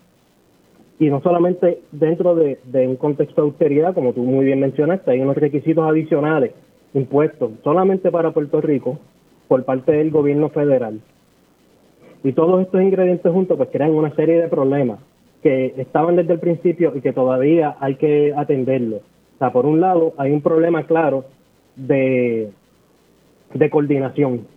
Aquí hay un proceso de reconstrucción en la que hay dos agencias liderando esto. Eh, por un lado está el CORE 3, que es no una agencia en sí, sino una oficina que se crea por orden ejecutiva dentro de la Autoridad de Alianzas Público-Privadas precisamente porque en este contexto de austeridad difícilmente se iba a poder justificar la creación de una agencia nueva que dirige a la reconstrucción. Esa oficina, por lo tanto, maneja los fondos que vienen de FEMA, fondos de, asistencia pública y de mitigación, que son las fuentes más grandes eh, de inversión en infraestructura. Y por un lado tenemos el Departamento de Vivienda, que es el receptor de los fondos CDBGDR por parte de HOD. Y que y aunque estos dos autores o actores se vean como dos agencias separadas, lo cierto es que esos fondos de reconstrucción van a incidir en las mismas comunidades, ¿no? Por lo tanto, tiene que haber un proceso claro de coordinación. No puede ser que unas comunidades, este, cuando sea que le lleguen los fondos, eh, se vean expuestas a ser relocalizadas por parte del programa R3 de, de vivienda, pero después venga un proyecto de mitigación que hubiera evitado esa relocalización por parte del CORTRE.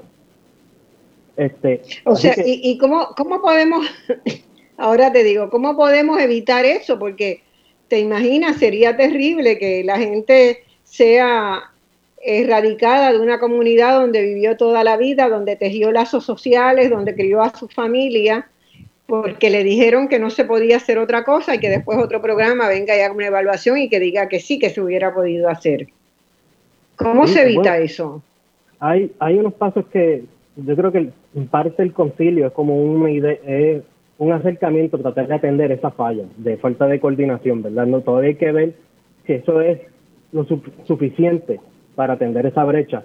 Eh, yo creo que una de las maneras fáciles de hacer esto es ser eh, transparente y claro desde el principio, mantener comunicación constante entre, entre las dos agencias y con otras agencias que sabemos que van a ser sus recipientes, como los municipios o varias de las corporaciones públicas, porque muchas de estas agencias tienen planes desde hace años, ¿no? Eh, y, en el caso de los municipios, varios de ellos tienen comunicación con muchas comunidades que han ido elaborando planes a través del tiempo, ya sea a través del programa de comunidades especiales, por iniciativa propia de los municipios o por iniciativa propia de las comunidades. Y la manera más fácil de acelerar esto y, fomentar mayor coordinación es reconocer que existen estos pasos que ya se habían tomado, que se habían identificado estas necesidades y que por lo tanto reconocer que la unidad de intervención es la comunidad, ¿verdad? No hacer unos programas dispares donde el, el objeto de intervención son hogares individuales versus que en otros programas son comunidades para proyectos de mitigación, ¿verdad? Entonces, ese desfase eh, habría que, que conciliarlo reconociendo que el área de intervención principal aquí son las comunidades. Claro. Este, y, eh, este, eh, eso que tú dices, todas las comunidades tuvieron sus planes de desarrollo que fueron consensuados con las comunidades, ¿verdad? Aquí el problema grande que tiene otra vez, que se demuestra tener en Puerto Rico, es que cada cuatro años cuando hay un cambio de gobierno o a veces el mismo, del mismo partido hay un cambio de, visión, pues se vuelve al punto cero.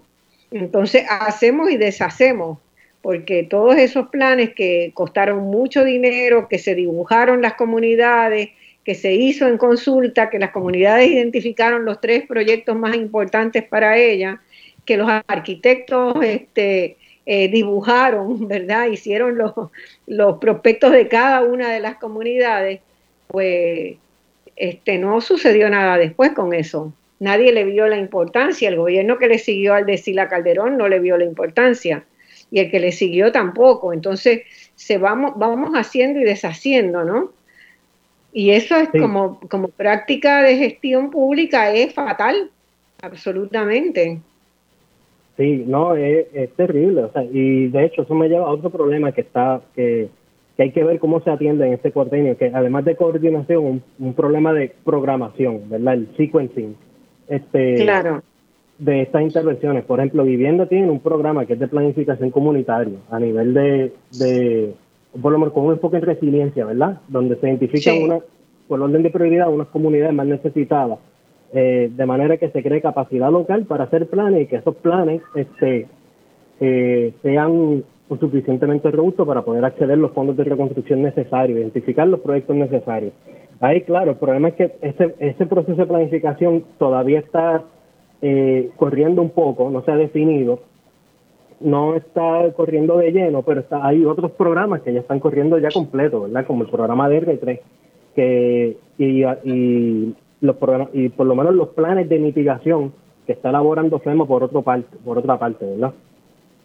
Con, a través de los municipios.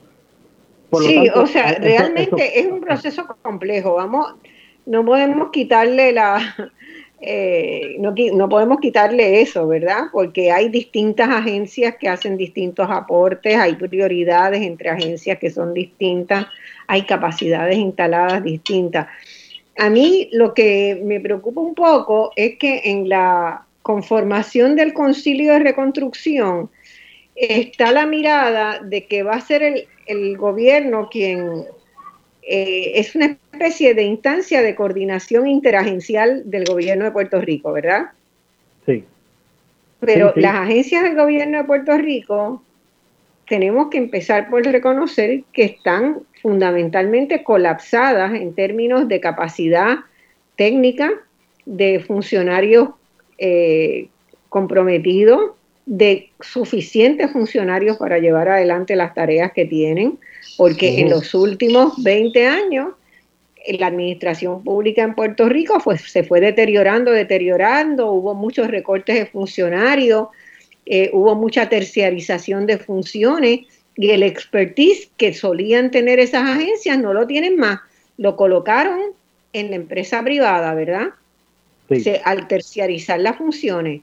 Entonces, cuando yo escucho al concilio y estoy consciente de todo lo que hay que hacer para la reconstrucción del país y no ver allí la gente que yo siento que tendría que estar, ¿verdad? Gente que son especialistas y que están en las universidades o que están en centros de investigación, como es el caso de ustedes, eh, con los cuales se podría realmente lograr tener el nivel de competencia profesional necesario. No están los colegios profesionales representados, por ejemplo. El Colegio de Ingenieros ha estado haciendo un estudio que uno dice, bueno, no, no fue un estudio cabal y completo, fue una mirada bastante rápida, ¿verdad?, sobre el tema de infraestructura, pero ahí se acumuló una experiencia y una evaluación del estado de la infraestructura en el país que no podemos desconocerla. Entonces, no están en el concilio tampoco. No sé si habrá algún mecanismo de, de, consulta de que se van a incorporar después o tal, pero en este momento donde se trata de dibujar el árbol general, no están los que deben estar. ¿Cómo yo, cómo puedo tener esperanza?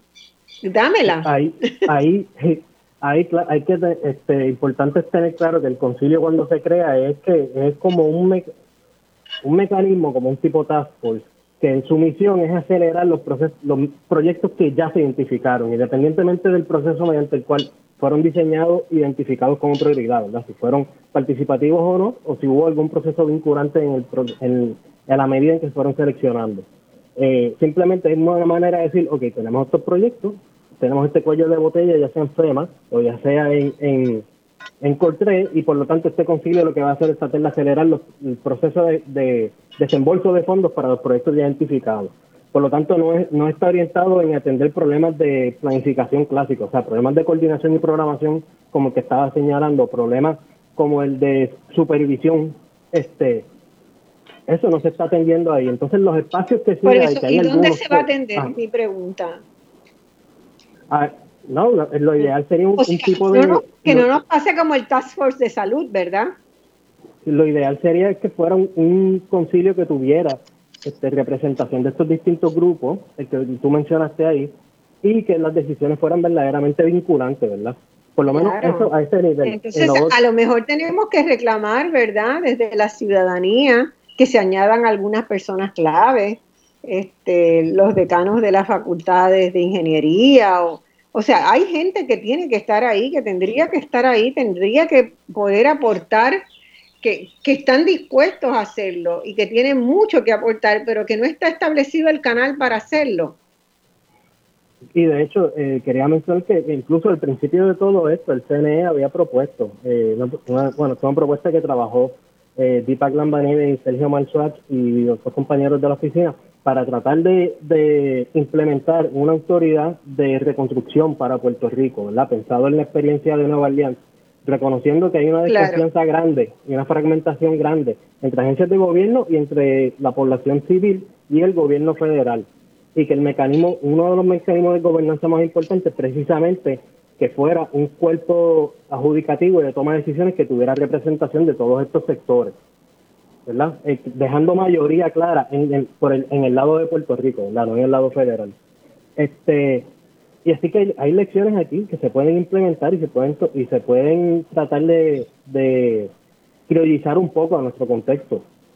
Este, lo que iba a mencionar es que hay unos espacios existentes donde eh, vivienda, por lo menos, está dando un espacio para que eh, distintos sectores de, de la sociedad civil proveen algún tipo de insumo, pero hasta el momento no ha habido un mecanismo claro que determine si las decisiones o las sugerencias que se proveen ahí sean verdaderamente vinculantes. Pues hasta el momento, las reacciones que ha tenido eh, vivienda, especialmente hasta, hasta que terminó el año pasado, que fueron positivos para, para tener un enfoque más igualitario y más progresivo, fue a través de, del activismo y, y y nada, eh, eh, empujándolo a tratar de, adoptar medidas que fueran más participativas y justas, ¿verdad? Y entonces en esas partes sí fueron instrumentales distintas organizaciones, incluyendo ayuda legal, a las comunidades como de Bajo, el Caño Martín Peña, etcétera.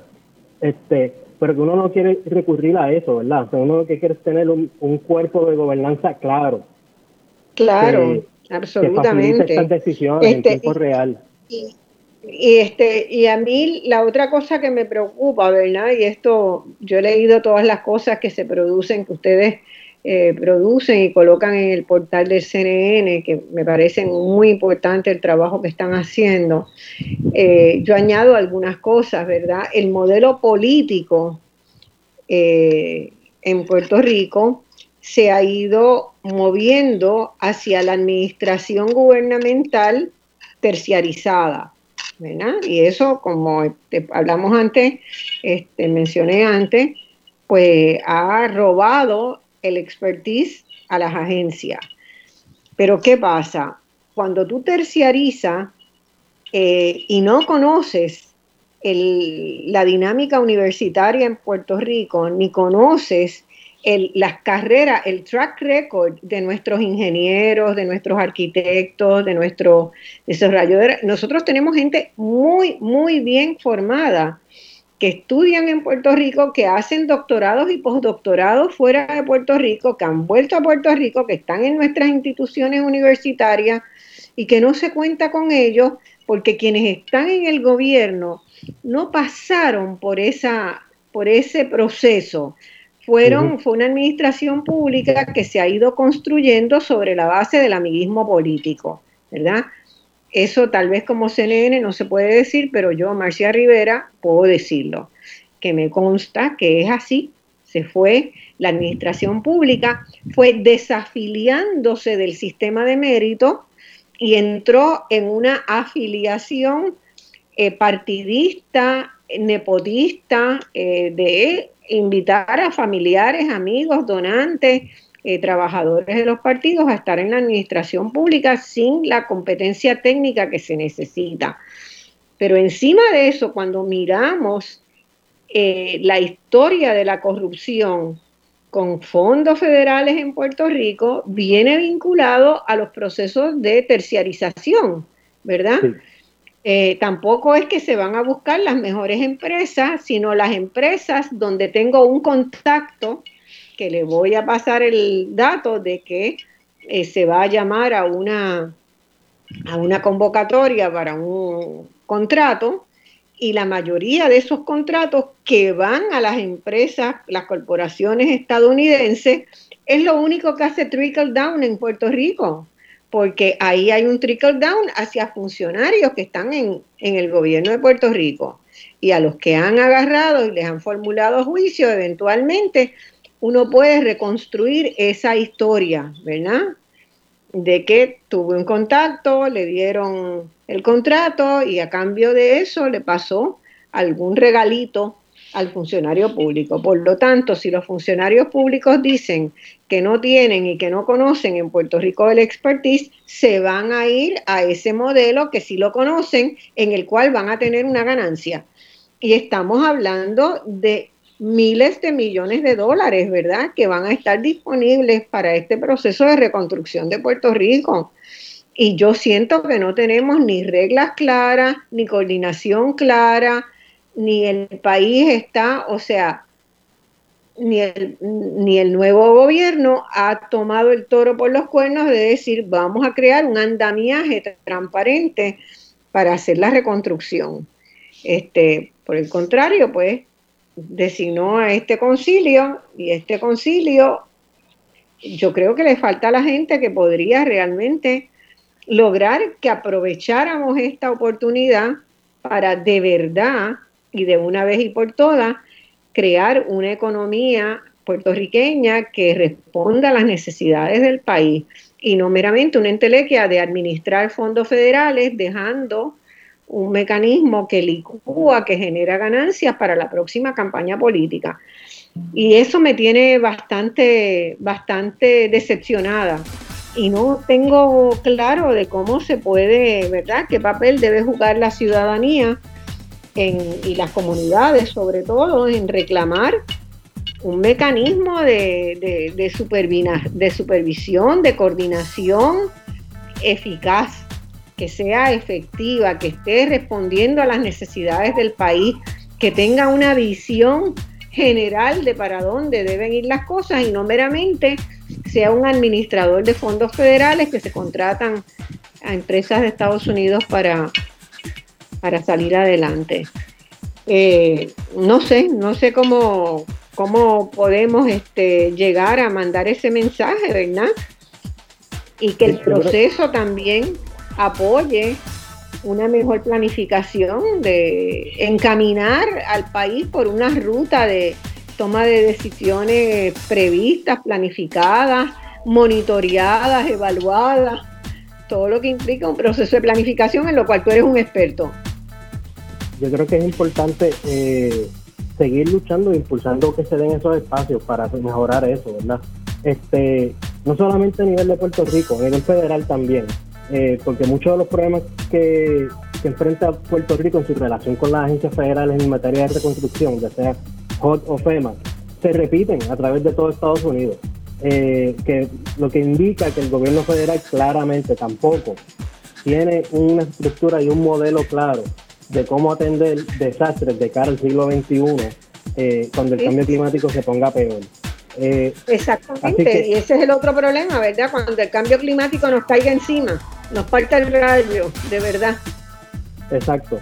Y ahí, pues claro, hay que crear capacidad a nivel de la agencia. Eh, parte del problema, de, como tú llamas, la tercerización de la, de la gestión es que, pues, eh, que ni siquiera son empresas de, locales, ¿verdad? Que de una manera u otra uno puede decir que, que, las agencias de Puerto Rico pueden contratar a este personal que en algunos casos se está dando, pero son empresas de Estados Unidos que se dedican a perseguir desastres, este, que tienen ya recetas y que esos programas no se convierten en capacidad añadida, no se convierten en personal, no se convierten en presupuesto, no se convierten en memoria institucional y no se convierten en política pública. Y que por lo tanto cuando venga el próximo desastre vamos a tener una vez más que tratar de montar todo esto desde cero.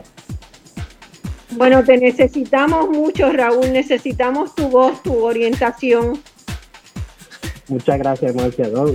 Yo, y muchos compañeros, este compañeros y compañeras vamos a poner nuestra parte y, queremos tenerlos, este, que nos ayudes a montar programas específicos sobre esto y a darle, este, pongo este programa a la orden de, ustedes porque me consta el trabajo que están haciendo y que, y que es importante que se conozca y que, ¿verdad?, ayuden a alertar a la ciudadanía.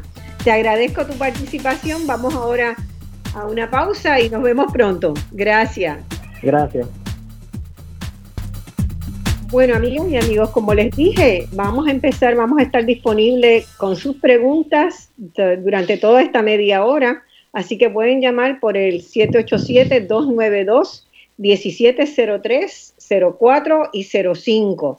Mientras tanto, en lo que van entrando sus llamadas, que las espero ya mismo, voy a hacer algunos comentarios sobre lo que ha sido la decisión del Senado de Estados Unidos sobre el presidente Trump.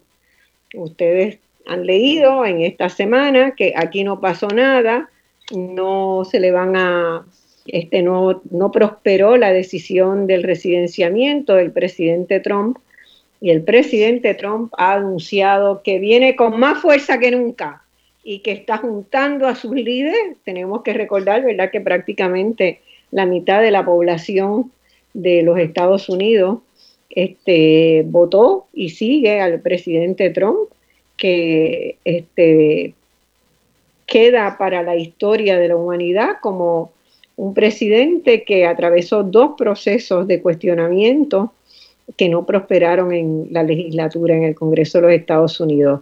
Así que eso es una decisión que a todos nos ha tomado, ¿verdad? Este, con, mucha, con mucha sorpresa, con mucha con mucho sentido de que la licuación, el deterioro del proceso democrático en los Estados Unidos es tan grande ya que este, ha culminado en esto, donde con tanta evidencia que estuvo a la luz de los ojos de todo el planeta, ¿verdad? Todo el planeta vio por televisión cómo se instigó, cómo se llegó a esa situación del 6 de enero en, el, en el Palacio Legislativo de, Washington y cómo el proceso en el Senado no logra, logra los votos de los demócratas, pero no logra suficientes republicanos para este, hacer valer el proceso de residenciamiento. Así que hay que estar atentos, ya Trump debe estar montando su equipo de campaña, ha sido una gran victoria para él y una victoria muy peligrosa para el resto de la, para la humanidad. muy peligrosa cuando en estados, en todos los estados de la Unión Europea, en América Latina, Asia, África, celebraron la salida de Trump y el triunfo de Joseph Biden en las elecciones de noviembre. Este, esto es una, una situación que empodera al expresidente Trump y lo vuelve a poner ya en este momento y de inmediato como una fuerza política que le irá haciendo permanentemente sombra al gobierno de Joe Biden. Así que se vienen, duró poco, duró poco la ilusión, a lo mejor este, habiendo sabido de antemano que muchos nos sospechábamos que no iba a prosperar, a lo mejor eh, no era ni siquiera recomendable intentar llevar el proceso de residenciamiento. Eh, ya había habido un estudio desde hace dos, tres años atrás que realizaron la Universidad de Northwestern University y Yale University sobre eh, la calidad de la democracia en Estados Unidos, que había concluido que Estados Unidos había dejado de ser un, país democrático y eh, este, porque los criterios, 18 criterios con que había sido, que se consideraban internacionalmente como que calificaban los procesos democráticos, no se cumplían en los Estados Unidos. Así que esa es la, primera. Vamos a ver un proceso cada vez más difícil para la gestión del presidente Biden, porque ciertamente las fuerzas que favorecen y apoyan a Trump van a estar reorganizándose en los próximos días y Trump ha salido triunfante de este proceso. Nadie va a recordar que se sometieron dos casos contra él, sino que Trump ganó dos casos contra él. Así que eso no es una buena noticia ni para Puerto Rico, ni para los Estados Unidos, ni para el resto del mundo. Si hay llamadas, control, les voy a pedir que me las vayan, que me pongan una notita y me las vayan pasando. Si hay alguna llamada, me, dejan saber. Eh, eh, control Radio Isla, todavía no hay, pero ya pueden hacer sus llamadas por el 787-292-1703, 1704, 1705. Mi otro comentario tiene que ver con el COVID. Eh, ciertamente eh, tuve la experiencia personal, ¿verdad? En las pasadas semanas que estuve en, Puerto Rico, hasta, hasta hace unos días estuve allá. Eh, hubo una gran respuesta, está viendo una gran respuesta de las personas, de las familias, de la gente hacia la vacunación. La vacunación es necesaria para lograr salir rápidamente de este, de este proceso. El COVID no va a acabarse con, la vacunación, pero ciertamente puede dar un respiro en bajar el número de los contagios, en bajar la gravedad de los, de los que se enferman, los que los contagian, y puede ir progresivamente ayudando a que la economía del país pueda ir abriéndose. Pero estamos lejos de que eso haya terminado, no se puede bajar la guardia. Yo estuve viendo muchos barcitos al aire libre, pero claro, al aire libre y muchedumbre no quiere decir protección. Así que eh, mucho cuidado con pensar que ya esto se acabó y que este, vamos a tener una vida, vamos a volver a la normalidad. La normalidad que conocíamos no existe más. Tenemos que ir pensando en reorganizar la vida para que podamos tener una vida normal. Bueno, quiero también referirme algunas noticias que eh, están en, boca de todos en América Latina, ¿verdad?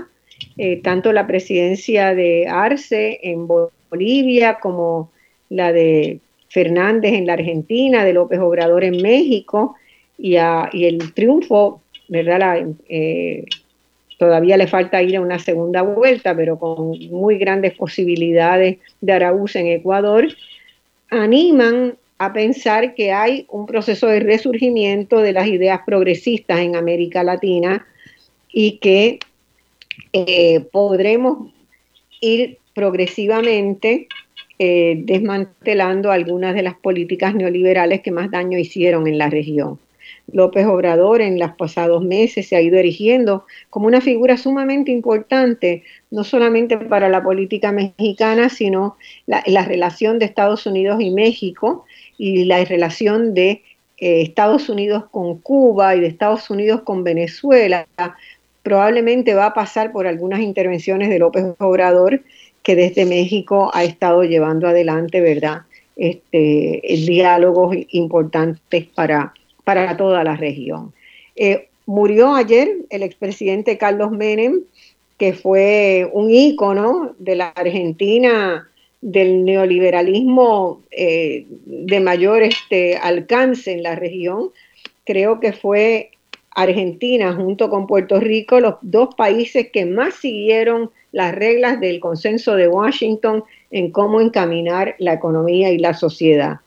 Eh, el ex gobernante argentino, el expresidente argentino, Carlos Menem, gobernó del 89 hasta el 99, un decenio, justamente la década que a mí me tocó estar en, en la Argentina dirigiendo el Consejo Latinoamericano de Ciencias Sociales, y que fue nuestra gran pesadilla por las medidas que se tomaron.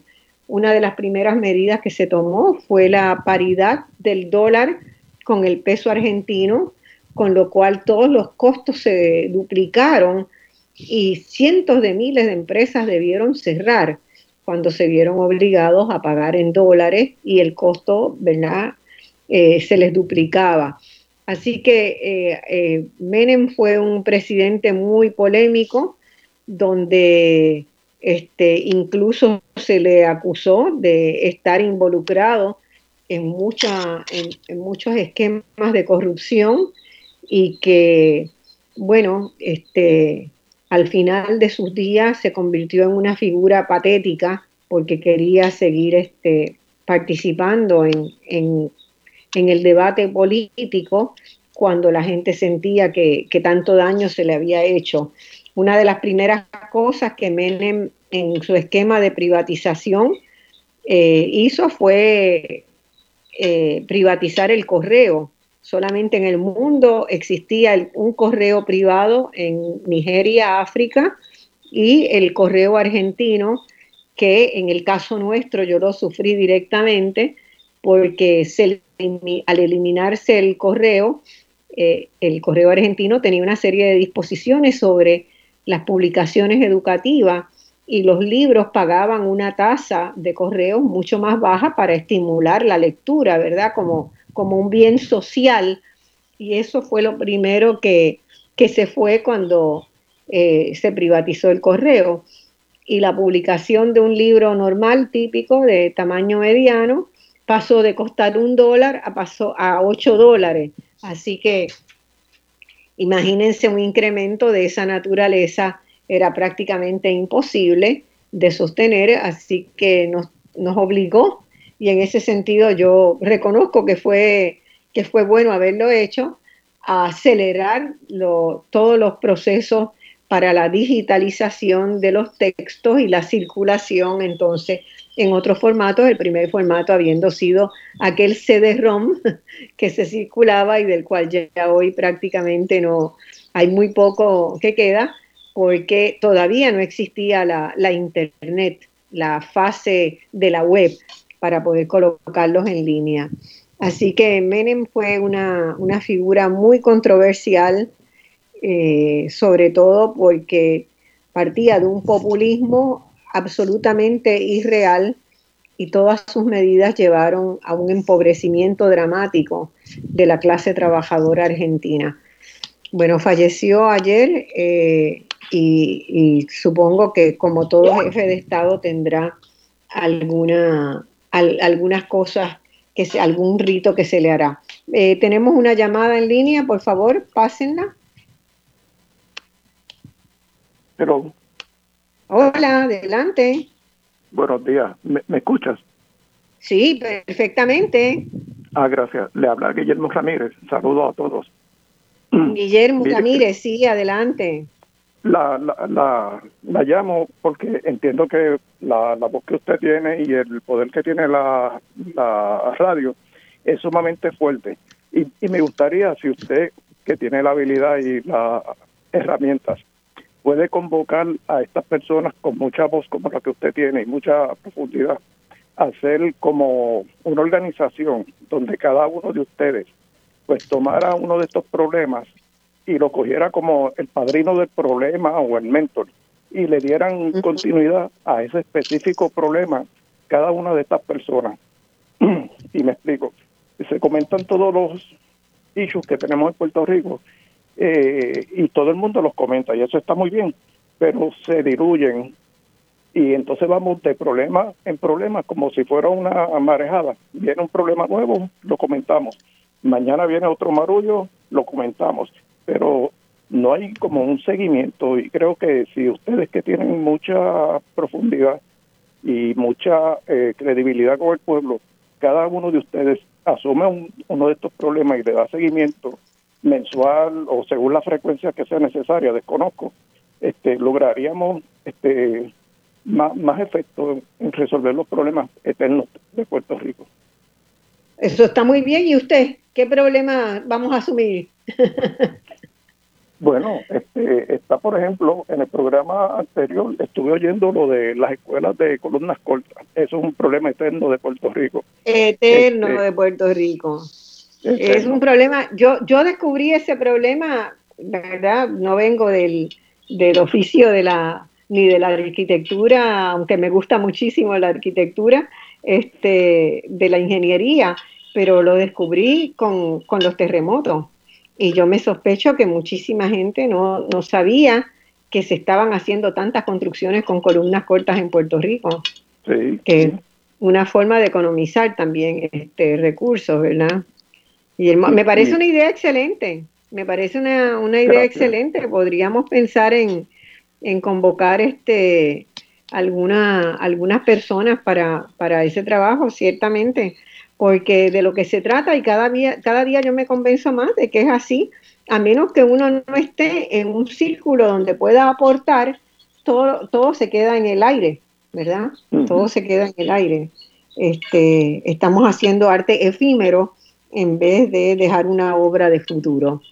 Así que me parece interesante su, su propuesta y, podríamos este, no sé si nos van a aceptar la propuesta, ¿verdad?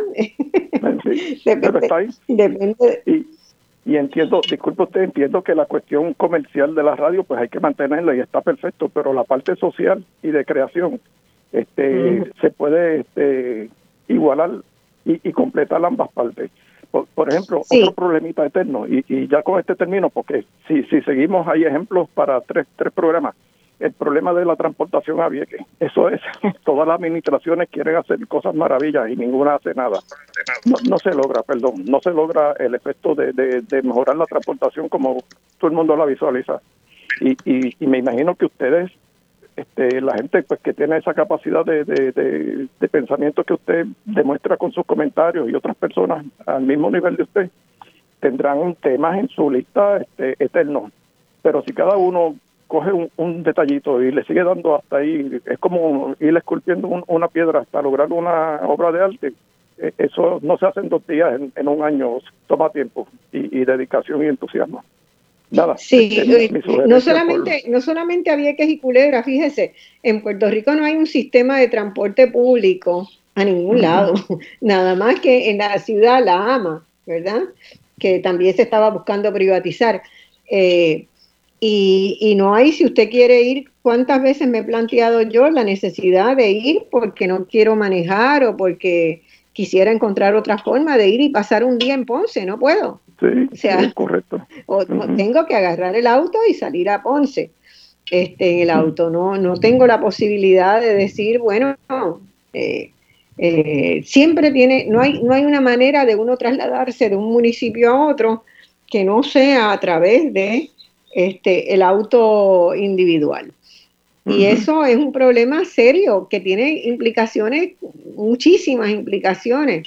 Para empezar, hay un montón de gente haciendo tareas repetitivas, gastando gasolina cuando no es necesario. este, así que hay, hay muchas áreas donde podríamos estar haciendo proyectos eh, innovadores, demostrativos, yo en ese sentido aplaudo mucho lo que Casa Pueblo ha estado haciendo, eh, electrificando adjuntas, tomó el municipio de adjunta y vamos primero con las casas de la gente, después vamos con los negocios y vamos a establecer, y lo están logrando, están logrando un, proceso maravilloso de, electrificación de, con, energía solar de, toda la, de todas las comunidades de adjuntas, ¿no?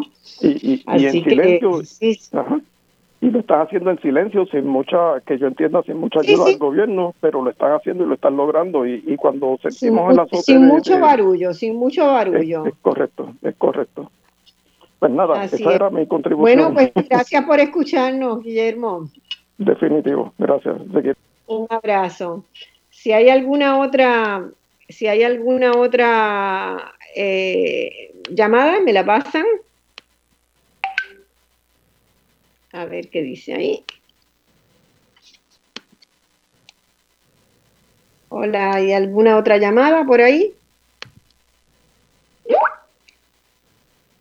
Ok, bueno, este, estábamos hablando de lo que las posibilidades ahora, ¿verdad?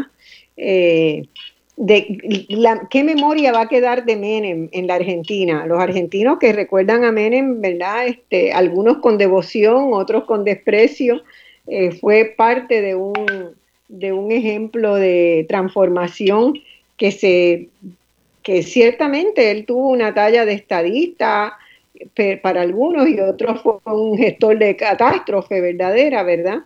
Así que eh, otra vez de lo que empezamos a hablar en el, al inicio, ¿verdad? Cómo se va a ir construyendo esa memoria dependiendo de las visiones que cada cual tenga. Eh, yo recuerdo para la clase alta argentina, ¿verdad? Para los ricos argentinos, la paridad con el dólar les permitió el, el DM2 de todo, ¿verdad? Con sus pesos, que tenían muchos pesos, podían y ser tomados como, como dólares y cambiados en la Argentina como dólares, les, les permitió viajar por el mundo en primera clase, traer productos importados que eran los tiempos de la Argentina como el primer mundo. Y eso, y de las relaciones carnales con los Estados Unidos, y generó un modelo, ¿verdad?, de los 90 que fueron sinónimo del menonismo, del Menem acomodando a toda, a una parte del peronismo que había abrazado el modelo neoliberal, ¿verdad? Entonces, eso, eh, mucha corrupción, de muchos desastres. Así que eh, ha muerto una figura que seguramente en los próximos días va a estar dando que hablar y vamos a ver muchos, muchos este, artículos en la, en la prensa, en la prensa puertorriqueña y en la prensa internacional. Y mientras tanto, en América Latina eh, empiezan, ¿verdad?, a ver eh, haber unos recambios que vamos a, confirmar pronto si se sostienen o no, pero ciertamente las medidas que Menem instrumentó en la Argentina y que luego retomó Macri generaron unos niveles de pobreza que no se habían visto antes en la región. Eh, así que estamos, estamos en esa. Bueno, estamos ya para cerrar el programa. Les decía al inicio que dentro de dos semanas se cumplen los cuatro años de Voz Alternativa. Nosotros estamos en este momento haciendo gestiones para poner la base de todos los programas en un portal de internet. Toda la ayuda que nos puedan dar en eso, les pido que me escriban y que, y que este, lo consideren, porque estamos necesitando eh, levantar para cada uno de los programas. Yo preparo una guía escrita compilo materiales que vienen de apoyo y que conjuntamente esos materiales conforman un enorme acervo de eh, material útil para los maestros de escuela, para los profesores universitarios, para los estudiantes sobre los distintos temas. Necesitamos hacer también un motor de búsqueda que nos, que nos genere, ¿verdad?, cruces por participantes, por este por eh, eh, por la cronología de los programas y por los contenidos. Así que eh, estamos buscando jóvenes vivos. Este programa se hace gratuitamente. Yo llevo cuatro años produciendo y conduciendo el programa gratuitamente como también gratuitamente acuden todos los expertos que traemos aquí cada semana. Este, no hemos entrado, no hemos querido entrar en un modelo comercial de programa, sino en un modelo de servicio. Pero eso supone también que tengamos una audiencia interesada en apoyar y en aportar a que esto siga adelante y de esa audiencia pues va a depender el, futuro de este programa, de que podamos convertir, eh, no ser un programa efímero, sino un programa que genere un acervo de conocimiento para, como decía eh, el señor este, Guillermo Ramírez, que pudiera ayudarnos a sacar adelante a Puerto Rico. Y eso se necesita que ese conocimiento esté accesible. En este momento ese conocimiento no está accesible porque tiene unos costos que necesitamos sufragar y que vamos a estar iniciando una etapa, por ende, de conseguir esos recursos para que el programa siga y que el programa se pueda convertir en algo que no es efímero, en algo que genere conocimiento utilizable como materiales educativos. Así que hoy hemos llegado hasta aquí. Este, los saludo y les dejo un abrazo grande a todos nuestros radioescuchas y nos vemos el próximo domingo. Esto ha sido Voz Alternativa.